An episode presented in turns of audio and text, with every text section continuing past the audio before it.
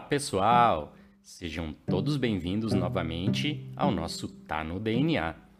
Meu nome é Jason Exídio, eu sou professor e cientista e hoje falarei de um importante assunto que é mal compreendido na nossa sociedade atual.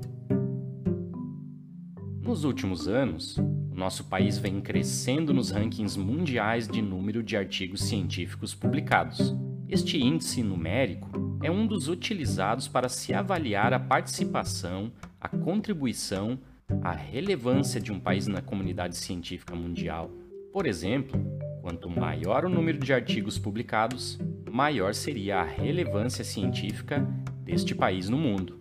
Entretanto, obviamente, este índice não é o único que é levado em conta nesta análise. Outros, como a qualidade das publicações, o número de patentes produzidas, ou a quantidade de doutores titulados também são sempre levados em conta para definir a relevância científica mundial de um país. O que a nossa sociedade não sabe é que mais de 95% das publicações científicas realizadas no Brasil são originadas nas universidades públicas, federais ou estaduais.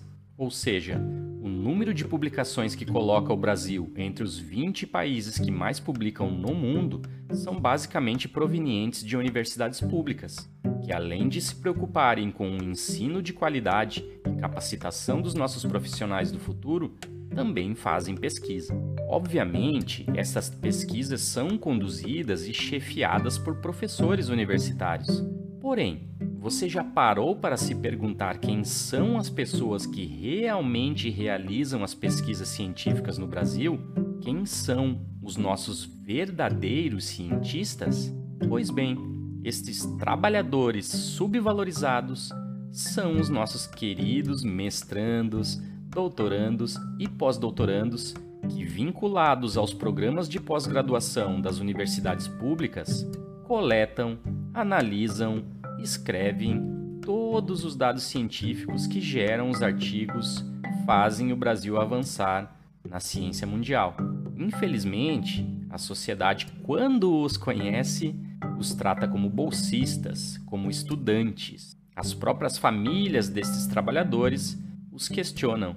E aí, quando vai começar a trabalhar? A verdade é que todos eles já são profissionais, pois apresentam uma graduação e trabalham desenvolvendo dissertações ou teses com poucas ou nenhuma condição financeira, sem férias, sem 13º ou qualquer outro direito trabalhista. Então, caso você conheça um acadêmico de uma pós-graduação brasileira, por favor, diga a ele ou a ela que eu os admiro, pois eles sim são os verdadeiros cientistas do Brasil. Eu espero que esta singela mensagem vá adiante, para que possamos valorizar estes profissionais na nossa sociedade e, consequentemente, alavancar o desenvolvimento científico-tecnológico e também a soberania do nosso país.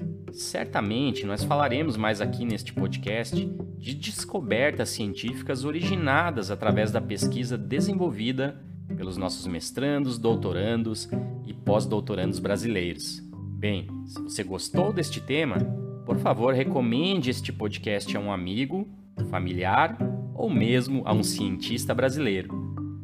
Um grande abraço a vocês todos e até o próximo episódio.